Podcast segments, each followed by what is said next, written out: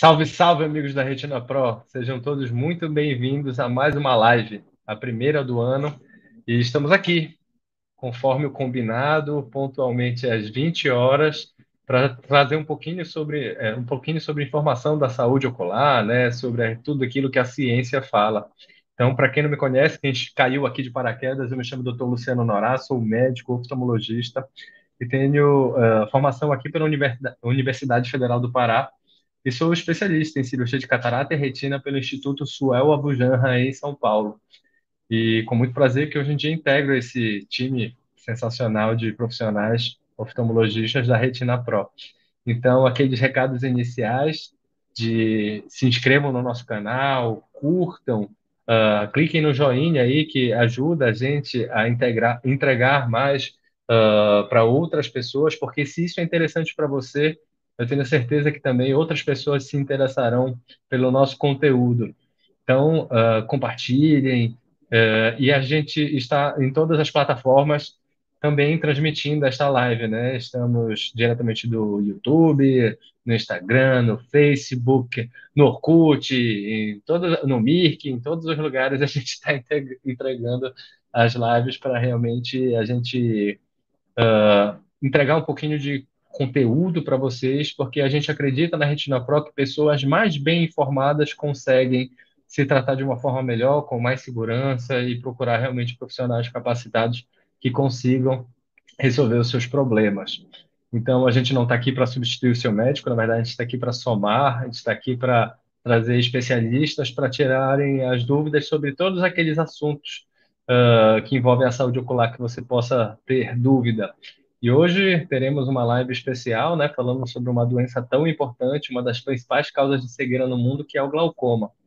E não poderia ser diferente, traremos uma grande especialista uh, da melhor qualidade, que é a doutora Isabela Almeida. Boa noite, Isabela, tudo bem? Boa noite, Lute. Boa noite a todos. Muito obrigada pela presença de todos, por estar aqui com a gente em mais uma live da Retina Pro. Como o Lute falou, a primeira do ano. Vamos começar o ano aí com o pé direito e vamos fazendo aqui o nosso melhor para entregar para vocês o conteúdo que a gente precisa passar para que vocês tenham é, esse acesso a essa informação. Então, me apresentar, sou Isabela Almeida, médica oftalmologista, também formada aqui pela Universidade Federal do Pará, especialista em catarata e glaucoma e com o doutorado na Unifesp em São Paulo. Então, para mim, é um grande prazer falar com vocês sobre glaucoma e catarata. Foi a tese do meu doutorado, então eu adoro falar sobre glaucoma, me empolgo muitas vezes, né, Lute? Mas o Lute está aqui também para é, segurar minha falação toda, para a gente poder aproveitar ao máximo essa live, trazendo sempre um conteúdo é, baseado na ciência, né? Então, aquilo que a gente sempre conversa também aqui, infelizmente, aquela questão de coisas milagrosas a gente sabe que é importante que a gente siga a ciência para o tratamento das doenças. Então, tudo que a gente vai falar aqui é o que está publicado em artigos científicos que baseiam as nossas informações. Combinado? Então, vamos lá. Perfeito, Isabela. Então, assim, uh, como a gente estava uh, falando, né, a gente vai falar sobre uma das principais causas de cegueira no mundo, mas eu queria, uh, que antes de falar do tema principal, eu queria que você conceituasse um pouquinho o que é o glaucoma.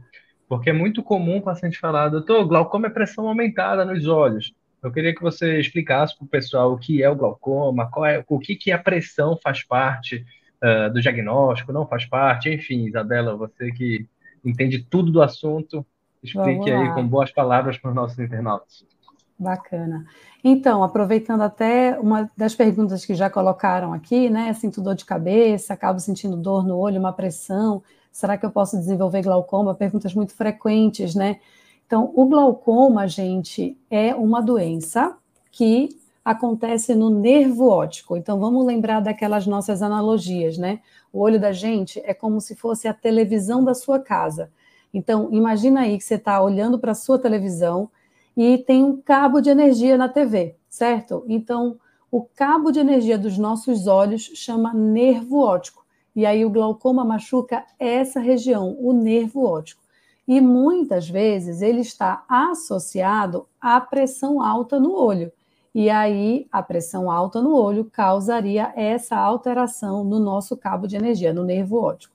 Mas existe o tipo de glaucoma, que é o glaucoma de pressão normal, em que a pressão do olho está normal e mesmo assim o paciente pode desenvolver a doença.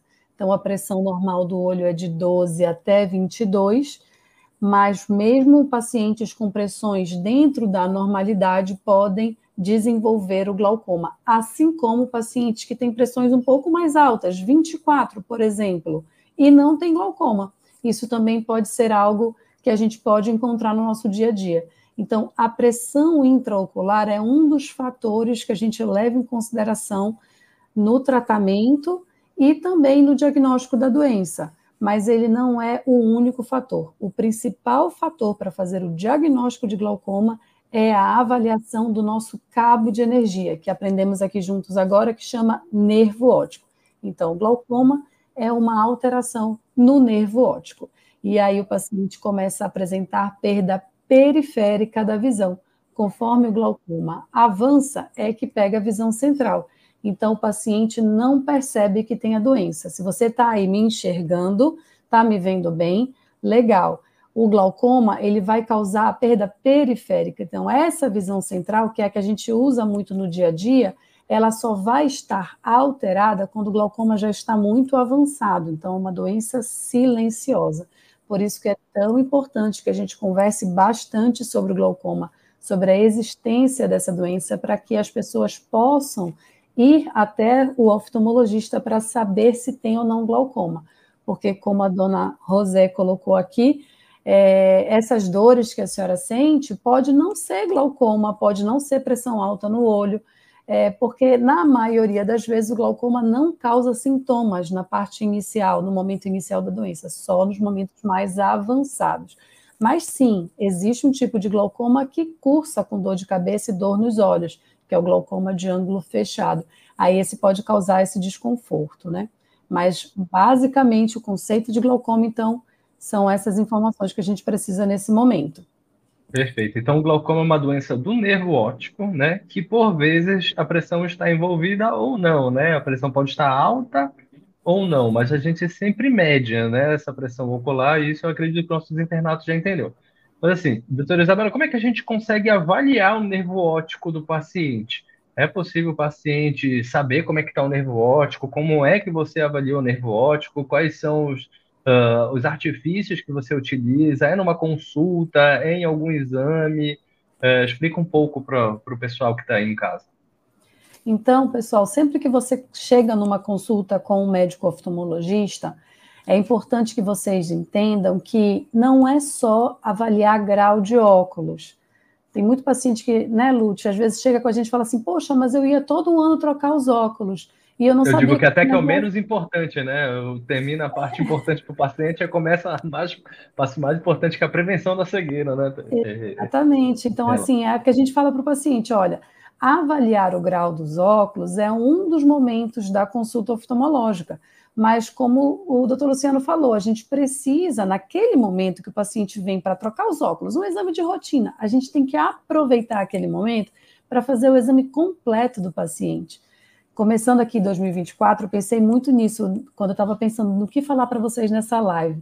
Eu falo muito nas lives sobre a medicina preventiva, gente. Então, a medicina preventiva, ela é maravilhosa, porque se você consegue detectar as doenças no início, você consegue prevenir o avanço da doença. O tratamento ele é muito mais fácil do que quando você faz o diagnóstico da doença mais tardio. Então, é, muitas vezes a gente precisa avaliar o nervo óptico em todas as consultas oftalmológicas, como a gente estava conversando. Então, como vai ser a consulta oftalmológica? A gente avalia o grau dos óculos e a gente vai fazer o exame completo num aparelho que chama lâmpada de fenda. É um aparelho que você encosta o queixo e a testa assim no aparelho, fica bem encostadinho, e a gente ilumina os seus olhos. Quando a gente ilumina os seus olhos, a gente consegue ver detalhes do olho Inclusive, utilizando uma lente, a gente consegue ver lá no fundo do olho, que é onde fica o nervo óptico, que é esse nosso cabo de energia da nossa, entre aspas, TV. Então, nesse exame, que é o exame de fundo de olho, a gente consegue avaliar o nervo óptico. Existem outros exames importantes para avaliar o nervo óptico, como a retinografia. A retinografia é como se fosse uma fotografia, é uma fotografia do fundo do olho. Sabe que igual você vai fazer uma foto 3x4 para sua carteira de identidade, é uma foto, digamos assim, 3x4 do seu fundo de olho.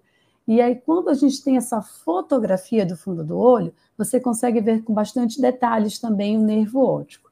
E aí a gente tem outros exames mais específicos ainda, como o OCT do nervo óptico. Então, é a tomografia do nervo óptico, que é um exame muito importante para o diagnóstico e acompanhamento do glaucoma. Então, vamos avançar um pouco mais no nosso conhecimento sobre glaucoma. A gente estava conversando que o glaucoma causa uma alteração no nervo óptico. E eu tenho conversado aqui com vocês que o nervo óptico é como se fosse o cabo de energia da nossa TV. Agora, imaginem comigo que existe um exame que conta quantos cabos a gente tem. E aí o normal, digamos, seja a gente ter, digamos que 100 cabos. E aí esse exame da tomografia, ele conta quantos cabos tem. Então, com esse exame, a gente consegue saber se a quantidade de cabos lá no nervo óptico está adequada ou não. Uma outra comparação que eu gosto de fazer do nervo óptico é assim: é como se o glaucoma deixasse a gente careca, sem cabelo nenhum. E aí o OCT, ele conta quantos cabelos a gente tem. A gente perde alguns cabelos com a idade, a gente perde alguns cabinhos desse com a idade. Mas o glaucoma ele acelera esse processo. E quanto mais alta a pressão, mais rápido a perda desses cabinhos. E são esses cabinhos preciosos que levam a informação do olho para o cérebro. Por isso que é tão importante no exame oftalmológico a gente avaliar o nervo óptico. Perfeito. Isabela, é possível um paciente que tem um glaucoma avançado ter uma boa visão? Por exemplo, é possível que uma pessoa que tem um glaucoma às vezes severo, que ele consiga ler, que ele consiga fazer essas atividades, que ele consiga assistir televisão, consiga ver as pessoas, é possível? Como? Como que, é, que isso é possível? É possível, é, e é por isso que é uma doença preocupante, porque o paciente não percebe que tem a doença. Como a gente estava conversando, é a perda da visão periférica. Então, por exemplo, aqui nessa imagem que vocês estão vendo aqui em volta, vocês não vão conseguir fazer esse teste em casa, mas eu só estou dando um exemplo. É como se nessa região bem periférica tivesse umas áreas escurinhas. Só que como um olho compensa o outro, é difícil do paciente perceber essa alteração do campo visual. E a leitura, a nossa visão do dia a dia é essa visão aqui da ponta do meu nariz. Então, você está vendo a ponta do meu nariz, você está com a visão central preservada. Então, é por isso que é possível o paciente enxergar bem com glaucoma avançado. O que, por um lado, é bom, porque se você consegue controlar a doença, dificilmente você vai ter, é, por exemplo, uma cegueira por causa do glaucoma. Por um lado, isso é bom, mas por outro, é algo que demora para ter o diagnóstico. A gente tem um professor lá da Escola Paulista que ele fala assim: se cárie do, do dente não doesse, se a cárie não doesse, seríamos todos desdentados, porque muitas vezes a gente só procura o atendimento com um dentista porque a gente está com dor nos dentes. E aí que a gente consegue fazer o tratamento. Então, é parecido com os olhos. Então, às vezes, o paciente ele não vem para uma consulta preventiva, para uma consulta de rotina, para saber se está tudo bem. Ele só vem quando tem os sintomas. E por esse motivo que a gente tem conversado bastante com vocês da medicina preventiva. Vá ao oftalmologista. Não estou sentindo nada. Vá. Uma consulta de rotina para fazer o exame completo, para saber se está tudo bem com a sua saúde ocular. E esse acompanhamento vai te garantir é, que, caso você tenha alguma doença, você consiga fazer o diagnóstico precoce, né? Entendi. Então, assim, o glaucoma, quanto mais avançado ele é, menos campo de visão o paciente acaba apresentando, principalmente com nitidez, né? E como é que você quantifica essa questão do campo visual? Tem algum exame que a gente consiga testar o campo visual do paciente? Perfeito. É, até aqui uma internauta colocou, né, que vai fazer a campimetria. Gostei que já está usando os termos, ó, o exame de OCT, que a gente acabou de conversar, e, vai, e a campimetria. Então, a campimetria é o exame que testa o campo visual do paciente. Então, é um exame um pouco cansativo, né? É, os, a, as pessoas que estão nos assistindo já fazem, sabem disso. Então, encosta o queixo e a testa no aparelho, oclui um dos olhos, tem que ficar com o olho bem paradinho, olhando para uma luz, e vai ficar apertando o botãozinho toda vez que uma luz piscar em volta. E aí, dessa forma, você consegue avaliar como é que está o campo de visão do paciente. E através desse exame, então, você consegue quantificar. Então, é o campo visual ou campimetria computadorizada, são exames que testam exatamente esse campo de visão do paciente. Perfeito. Agora, para falar um pouquinho também, Isabela, pelos fatores de risco, né? Então, assim, eh, quais são os principais fatores de risco para um paciente desenvolver o glaucoma? Um deles você já falou, que é a pressão aumentada nos olhos, mas quais são os fatores uh, externos que tem a isso? É, comente um pouquinho isso. A gente tem, assim, é, a idade avançada é um dos fatores, então o paciente, quanto mais a idade mais avançada, tende a ter o diagnóstico do glaucoma. Pacientes que utilizam, por idade exemplo... Idade avançada a partir de quando? Só para o pessoal pensar, porque às vezes o pessoal pensa que a idade avançada é 90... É, não, 90 não, é, a partir de 60 anos, 55, 60 anos, já tem que fazer o exame é, de rotina para ver se tem glaucoma ou não, que já é uma idade que ele costuma aparecer. Às vezes vem mais cedo, existe o glaucoma juvenil, mas é uma idade de mais ou menos 55 a 60 anos, né? Pacientes que usam corticoide.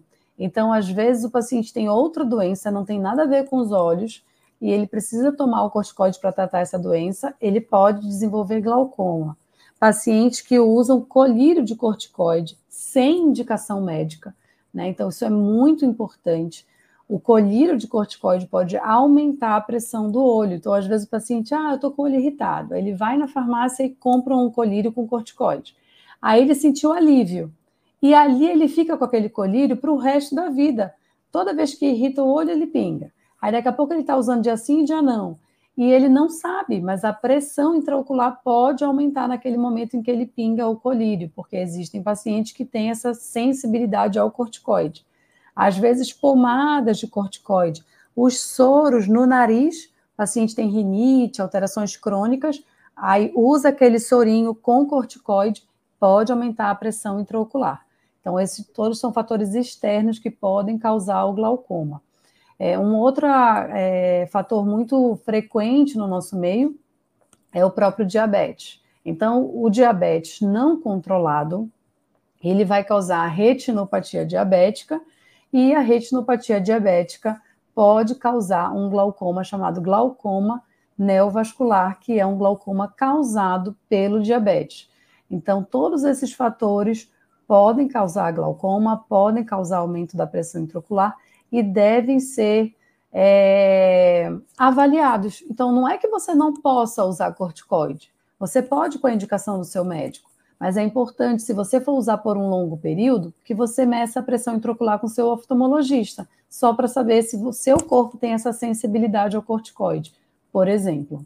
Eu costumo dizer que o corticoide é o melhor e o pior remédio do mundo ao mesmo tempo, né? Porque assim, o corticoide, pessoal, ele tem uma ampla função, né? Ele serve para um tanto de coisas. Ele tem uma boa função anti-inflamatória, uma boa função para, às vezes, diminuir a imunidade do paciente, que ela está se virando contra o olho do paciente, melhora inflamações em geral, às vezes ajuda no olho seco, ajuda para uma série de coisas, mas ao mesmo tempo, de forma muito silenciosa, ela pode causar uma série de coisas. Pode precipitar catarata, pode aumentar a pressão ocular e pode causar realmente quadros irreversíveis. Eu já atendi um paciente jovem de um pouco mais de 20 anos que utilizou durante muito tempo colírio de corticoide, porque toda vez que pingava ele melhorava e usava quatro, cinco vezes por dia durante dois anos. E quando ele chegou numa consulta comigo, ele já tinha uma perda assim de mais de 90% do nervo óptico. E isso é irreversível, viu, pessoal? Então, assim, automedicação, a gente não está aqui nessa live para nenhuma dessas nossas lives para incentivar vocês a saber exatamente o que usar, é para vocês saberem que tem opções e para vocês procurarem o profissional adequado, para vocês não tentando fazer o que é melhor, não se prejudicarem também, tá? Então, corticoide é maravilhoso, não tenham medo de utilizá-lo quando bem prescrito, quando bem acompanhado, mas realmente o uso de corticoide de forma indiscriminada, principalmente por longos períodos, pode ser realmente uma coisa, algo irreversível no futuro, né? Uh, mas, Isabela, histórico familiar. Tem muita gente que fala assim: ah, doutor, meu pai tem glaucoma. Uh, é, tem realmente esse caráter genético glaucoma? Com certeza. É um fator muito importante a questão familiar, embora não seja único, ou seja, às vezes o paciente não tem história familiar de glaucoma e mesmo assim ele pode desenvolver a doença. Mas com certeza, a, o fato do paciente ter história familiar de glaucoma faz com que a gente tenha uma necessidade ainda maior de investigar a doença. Então, é, se você tem glaucoma, avise os seus familiares, porque isso também é muito comum. O paciente chegar e perguntar: alguém na sua família tem glaucoma? E fala: não. Aí passa um, dois meses, ele volta e fala: ah, eu perguntei para minha família e tem um parente, tem outro. Então, assim, essa questão de você falar para sua família que tem uma doença, que é o glaucoma, que pode ter característica genética, é muito importante para que os outros familiares possam fazer a investigação, possam avaliar para ver se tem glaucoma ou não. Então, sim, a questão familiar ela é importante para esse acompanhamento e diagnóstico de glaucoma. Perfeito. Então, idade avançada, né, a partir dos 50 anos de idade, uh, histórico familiar, diabetes pode causar realmente glaucoma secundário, né, aquele glaucoma que não é inicial, não é logo que a pessoa adquire o diabetes, isso normalmente acontece de forma tardia. Mas, pessoal, todo mundo tem que ir no oftalmologista. Se você tem diabetes, você tem que estar ontem no oftalmologista, tá? Para fazer exame de fundo de olho, para ver o nervote, para medir pressão, para fazer o acompanhamento, você não perder a visão. Hoje em dia, se você tem o diagnóstico do diabetes de forma precoce, faz acompanhamento, você não vai perder a visão, só se você descuidar muito da doença e não fizer o tratamento uh, precoce, né? Uh, 30, 40 anos atrás, o paciente que tinha diabetes, uma hora ia perder a visão. Hoje não é a realidade. Hoje em dia, o paciente tende a perder a visão realmente se ele não se cuida nada ou se ele não segue o tratamento recomendado. Enfim, então, quem tem diabetes aí na sua família, amigo seu, diga para ele ir ontem no oftalmologista, tá?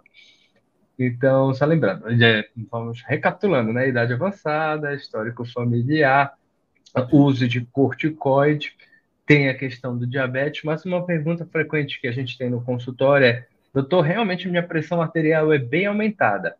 Hipertensão arterial, aquela pressão que a gente mede lá no aparelho de pressão no nosso braço, Uh, é um fator de risco para desenvolvimento do glaucoma, Isabela?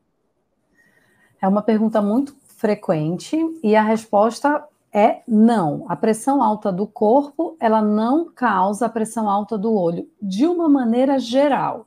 Agora vamos para os detalhes específicos. Quando o paciente tem uma pressão muito alta do corpo, ele pode ter problemas na retina, então, a pressão alta do corpo pode fazer com que os pequenos vasos da retina sofram. E aí, quando sofrem os vasos da retina, secundário a esse sofrimento da retina, pode ter o glaucoma neovascular, que é semelhante àquele glaucoma causado pelo diabetes. Mas de forma direta, não. Tem essa forma da hipertensão é, do corpo sistêmica influenciar na saúde ocular. E um outro detalhe muito interessante que eu queria falar aqui para vocês é assim: esse pode até confundir um pouco, então eu vou falar bem devagarzinho para ver se a gente pega a informação, gente. Olha, acompanha meu raciocínio. Quando o paciente toma medicação para pressão alta do corpo, à noite, ele está dormindo, ele não percebe, mas ele pode ter momentos em que a pressão do corpo fica baixa demais por causa da medicação. Quando a pressão do corpo fica baixa demais, para de ir sangue adequadamente para o seu olho. Então, essa má perfusão que pode acontecer no seu olho pode fazer com que o glaucoma avance um pouco. Tá? Então, alguns pacientes que o glaucoma está avançando lentamente, mas que a pressão do olho está boa, eu sempre dou uma investigada nessa questão da hipertensão para saber se ele está fazendo hipotensão noturna. Então, a gente avançou um pouquinho mais na nossa conversa. Eu sei que é um assunto difícil da gente acompanhar, mas eu preciso que vocês aos poucos saibam dessa informação, que a gente ali como oftalmologista, a gente está tratando o paciente como um todo e não só os seus olhos. Então, é importante que a gente tenha essa conversa com o paciente Está tomando remédio para pressão? Toma esse remédio à noite. Aí a gente faz uma cartinha para o cardiologista, pede o mapa para avaliar a pressão do corpo durante a noite. Se o paciente tiver esse, olha o termo que eu vou usar, pessoal, olha, descenso noturno. Nossa, se você chegar para o seu oftalmologista amanhã e falar assim, doutor, será que meu descenso noturno está acentuado? Vai, vai ser legal, você vai ganhar uma estrelinha na consulta. Mas Com é só para vocês entenderem como é complexo, né, o glaucoma Sim. e todo esse estudo. E como só uma avaliação dos óculos não vai resolver. Precisa fazer o exame completo e avaliar esses pequenos detalhes. Mas, mais uma vez, respondendo a pergunta, diretamente, pressão alta do corpo não altera a pressão do olho, mas de forma indireta temos esses dois pequenos detalhes que podem influenciar no glaucoma. Perfeito. Olha, pessoal, está tendo muita pergunta aqui sobre outros assuntos, tá? Em geral, a gente não responde assim, as perguntas de outros assuntos, porque a gente tem live. Só para falar um recadinho, assim, ó, o nosso canal tem anos de live aqui. Então, se vocês colocarem depois Retina Pro, mais vitrectomia, Retina Pro, mais descolamento de retina, Retina Pro, mais catarata, você vai encontrar uma enormidade de assuntos, tá?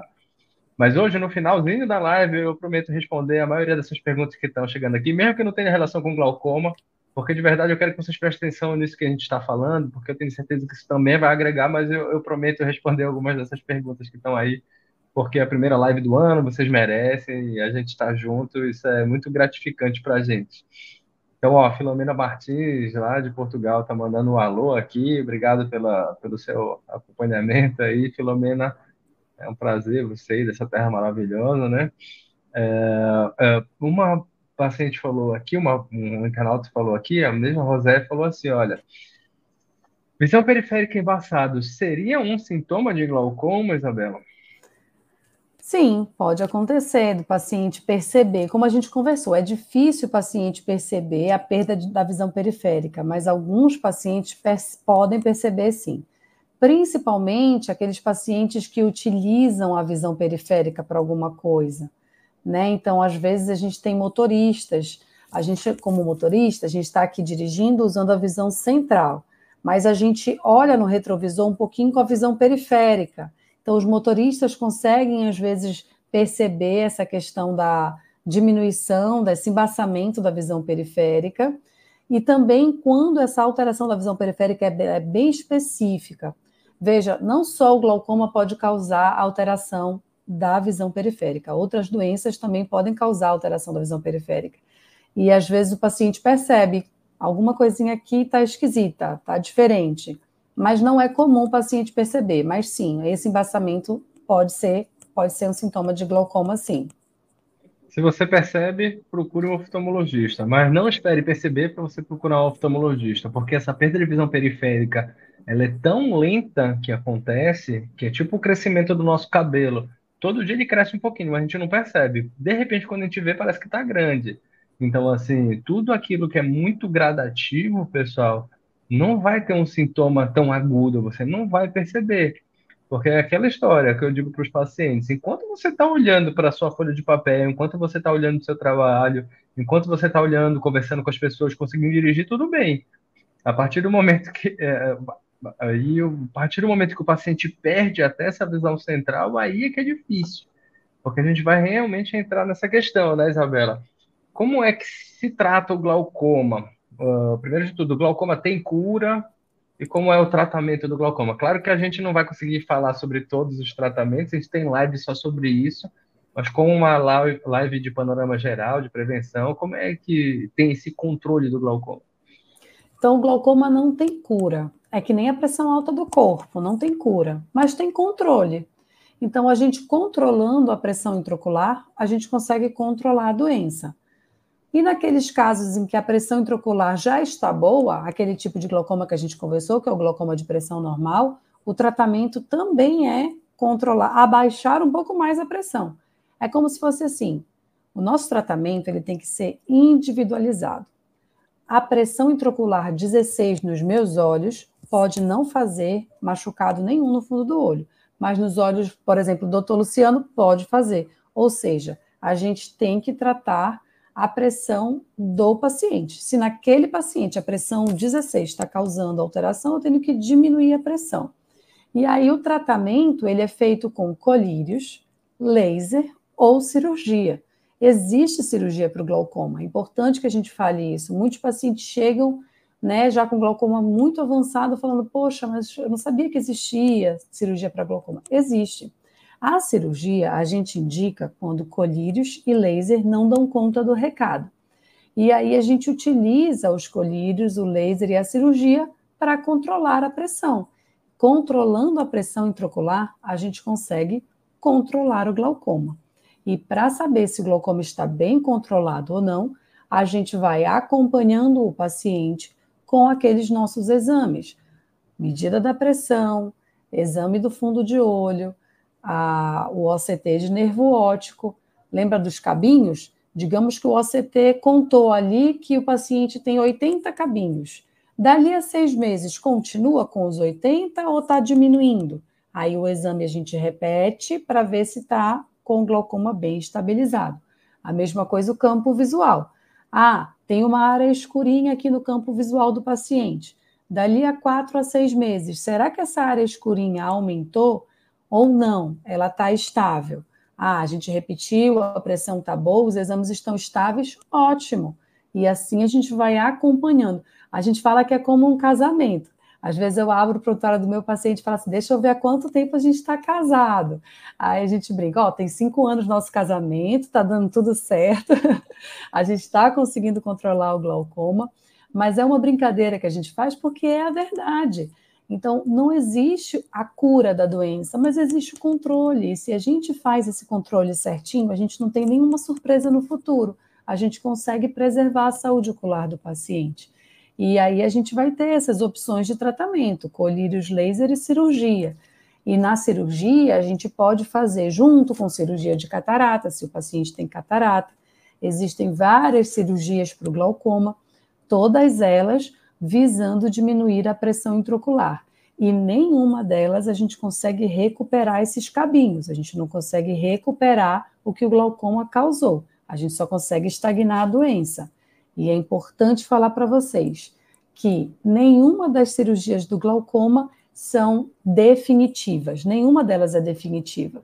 Ou seja, eu operei o paciente de glaucoma, ele não vai mais precisar usar colírio? Não sei. Vai depender como o organismo dele vai reagir. Se a pressão conseguir controlar com aquela cirurgia, pode ser que ele não precise de colírio mais. Se a pressão voltar a aumentar, eu posso precisar de usar outro colírio e de até fazer outras cirurgias. Isso pode acontecer. Então, isso tudo a gente tem que deixar bem claro para o paciente, porque às vezes ele pensa assim: ah, eu vou operar e eu vou voltar, eh, vai, vai desaparecer aquela região escura, vai voltar ao normal não vai voltar, a gente não consegue recuperar. E às vezes o paciente pensa, eu vou operar e nunca mais vou precisar fazer o tratamento do glaucoma. Também não é verdade, a pressão pode voltar a aumentar, independente da cirurgia, independente é, da habilidade do cirurgião. Isso realmente é algo que a gente almeja, que a ciência avance para que a gente tenha algo mais definitivo para o glaucoma, mas até o momento a gente não tem todas as cirurgias do glaucoma têm essa limitação. A pressão intraocular pode voltar a aumentar mesmo depois da cirurgia. É, pessoal, então assim, o objetivo principal do glaucoma é realmente a gente conseguir frear a doença, a gente não tem a reversão dos quadros, né? Então a gente realmente tem que lutar contra, contra esta tendência que certos olhos, certos pacientes acabam uh, apresentando, né? Então, assim, tudo que a ciência luta, almeja, com procedimentos, com cirurgia, ainda não é possível reverter. Não, ex não existe cirurgia definitiva para o glaucoma. Às vezes a gente vê algumas reportagens meio difíceis é, saindo por aí, vendendo tratamentos milagrosos e assim ainda não existem tenho certeza que tudo que a gente quer é arrumar uma forma realmente de curar as pessoas do glaucoma, a partir do momento que a gente conseguir fazer isso aí, a gente aí que a gente vai estar fazendo o nosso trabalho melhor de todos. Não tem nada mais satisfatório do ponto de vista uh, como médico do que dar uma alta para um paciente. Então, assim, eh, eu enquanto cirurgião de catarata, cirurgião de retina, eu adoro cirurgia de catarata porque a gente dá alta para o paciente, fala assim, olha, pela catarata você não precisa voltar nunca mais. Você vai voltar para a gente fazer realmente acompanhamento de outras coisas. Mas enquanto cirurgião de retina, enquanto especialista em retina, Isabela, enquanto especialista em glaucoma, realmente a gente não consegue dar alta na maioria das doenças. Uh, mas tenho certeza que a ciência está realmente buscando soluções mais definitivas, tratamentos que a gente consiga espaçar mais a necessidade do uso de medicação, do uso de colírios, ou de, das aplicações que a gente faz é, relacionadas a doenças na retina. Então, assim, tenho certeza que o nosso interesse número um é dar alta para vocês. E a partir do momento que isso for possível, a gente vai vir aqui na live dizer isso tudo para vocês. Mas, Isabela, uma pergunta que não quer, é, que não pode fugir da live de hoje, né? Uh, o glaucoma é possível, é, é possível prevenir o aparecimento da doença? Pois é, a gente colocou esse nome da live exatamente para trazer essa, essa informação para vocês. Não tem como a gente prevenir o glaucoma, mas assim que a gente faz o diagnóstico, quanto mais precoce a gente fizer o diagnóstico, é mais fácil o controle. Então a gente não consegue, às vezes o paciente fala assim: ah, tem alguma coisa que eu posso fazer? Eu posso, por exemplo, eu tenho história familiar de glaucoma, que tem pacientes muito preocupados, tem alguma atividade, algum exercício para os olhos, tem algum, alguma vitamina que eu possa tomar para prevenir, eu posso usar o colírio da pressão para não desenvolver o glaucoma? Não, não tem. O melhor que você pode fazer para prevenir o glaucoma é ir na consulta oftalmológica, fazer o exame completo todo ano, porque caso você desenvolva a doença, o seu médico vai detectar a doença no início e vai conseguir controlar o glaucoma. O desafio do glaucoma, gente, é quando o paciente já chega com glaucoma avançado. Esse é o desafio. Por quê? Porque se o paciente já tem glaucoma avançado, é mais difícil o controle. Isso é verdade. Agora, se a gente faz o diagnóstico no início, a gente consegue controlar a doença e não tem nenhuma surpresa no futuro. Então, você não consegue prevenir o glaucoma, mas você consegue prevenir que o glaucoma avance. Então, vamos ficar com essa mensagem.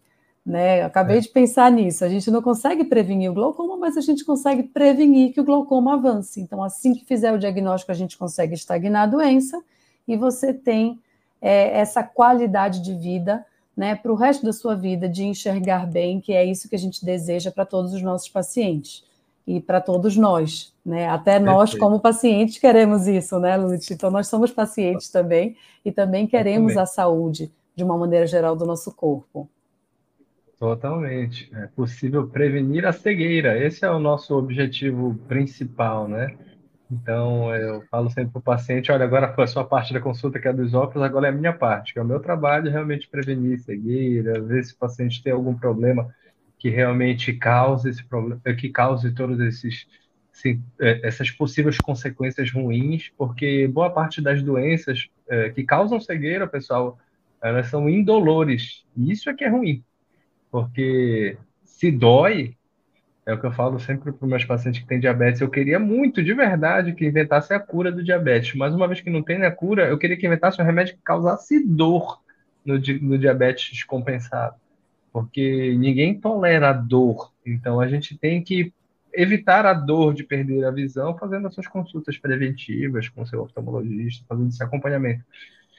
Antes da gente ir para as perguntinhas finais, Elizabeth, eu estava pensando aqui que às vezes tem uma tem paciente que fala assim, doutora, mas eu, eu, doutor, eu tenho um, um, tenho glaucoma, eu posso fazer atividade física? Posso fazer musculação? É uma pergunta que não é tão fácil assim, né, Isabela? Mas tem alguma é. questão de musculação, atividade de força, glaucoma? Muito interessante essa pergunta. A gente, né, lembrando aqui, dia 3 de janeiro de 2024, estamos começando o ano, dia 3. Gente, de uma maneira geral, eu nunca contraindico atividade física. De uma maneira geral, atividade física faz muito bem para o seu corpo, para os seus olhos, para a sua mente. Então, a atividade física, de uma maneira geral, ela é muito bem-vinda. Vamos começar esse ano novo praticando atividade física todos os dias. E a atividade física, ela não tem que ser considerada opcional. Ela é um remédio. Ela é como escovar os dentes. Eu tenho que escovar os dentes todo dia, eu tenho que fazer uma atividade física todos os dias. Meia horinha que você faça, uma caminhada, aí você vai aumentando aos poucos com a orientação de um profissional. Isso vai fazer com que você tenha uma saúde a longo prazo, para hoje, para amanhã e depois de amanhã, é maravilhosa. Agora, claro, naqueles pacientes que têm um glaucoma muito avançado, nesses e apenas nesses, eu converso um pouquinho sobre alguns detalhes. Por exemplo, aquela posição de ficar de cabeça para baixo no yoga. Não é algo muito comum que os nossos pacientes façam, mas é sempre uma coisa que eu tenho que falar. Essa posição de ficar de cabeça para baixo, ela aumenta a pressão intraocular. Não tem nenhum estudo que fale assim, ah, então eu não posso ficar de cabeça para baixo. Não é que você não possa. Se você tem um glaucoma avançado, é bom evitar. É isso a atividade de carregar muito peso. Naquele momento que a gente carrega muito peso, a gente também faz assim, olha, dá aquela respirada, segura a respiração. Isso pode aumentar a pressão intraocular. Mas é apenas nesse perfil de paciente com glaucoma muito avançado que a gente sugere que evite esse tipo de atividade. É, exceto isso, atividade física de uma maneira geral eu sempre estimulo. Eu acho que todos nós estamos em busca dessa dessa qualidade de vida, todos nós. E principalmente saindo de uma pandemia, já tem quatro anos, né? Passou rápido a pandemia, mas naquele momento que todos nós vivemos as ansiedades, as preocupações, é, muitos pacientes vieram para a gente até hoje com o seu psicológico abalado, perderam parentes, pessoas próximas. Então, a saúde mental ela também vai ser tratada, vai, vai ser uma forma de tratar a saúde mental com a atividade física. Então, eu sempre estimulo a atividade física de uma maneira geral. Então, a atividade física não causa glaucoma, viu, pessoal? Então, a gente não quis gerar nenhum fator de confusão. A atividade física é importante, faça, é, exceto se o seu médico estiver contraindicando em um determinado momento, um glaucoma extremamente avançado, e veja bem, a doutora Isabela em nenhum momento falou que era para você parar de atividade física mesmo que tenha glaucoma avançado. Evitar certas coisas. Evitar talvez certas posições, evitar certos estímulos. Então, atividade física é bom para o seu organismo como um todo. Tá? Eu lembrei aqui, inclusive, de um artigo que a gente publicou sobre atividade física e glaucoma.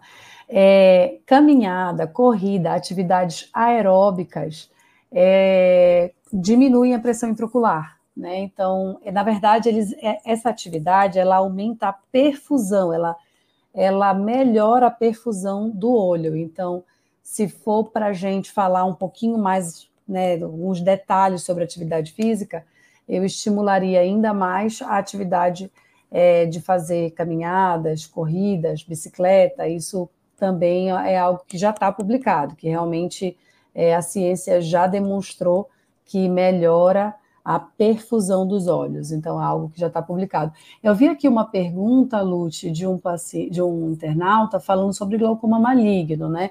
Então, é, uhum. realmente, é, a dona Sônia colocou, é, tem glaucoma maligno, que é o pior tipo de glaucoma. É isso mesmo? Qual é a diferença para os outros tipos? Só para lhe responder essa pergunta, dona Sônia, realmente o glaucoma maligno é um glaucoma de difícil controle. Então, Sabe que a gente conversa assim que o olho da gente é como se fosse a pia de casa. Tem um ralinho por onde o líquido vai embora, tá? No glaucoma maligno, o ralinho do olho, ele muda a posição, digamos assim. A anatomia do olho muda. Então não tem por onde o líquido sair. Fica todo fechadinho.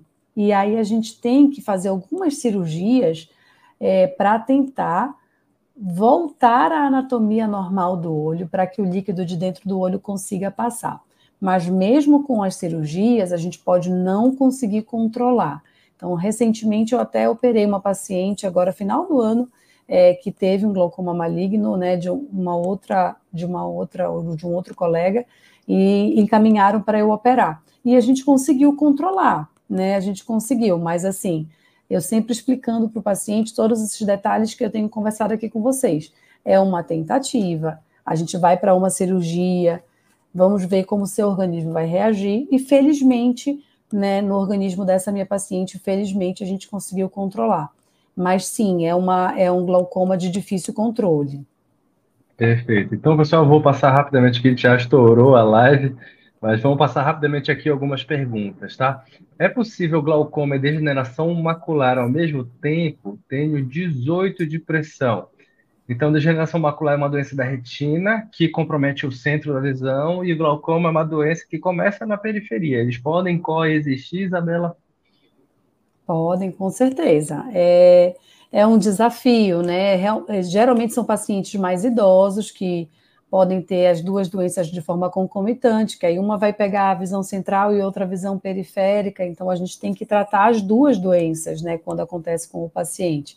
Mas sim, elas podem acontecer de forma concomitante, e como a gente conversou, 18 de pressão está dentro da normalidade. A pressão normal do olho é de 12 até 22, 18 está dentro da normalidade.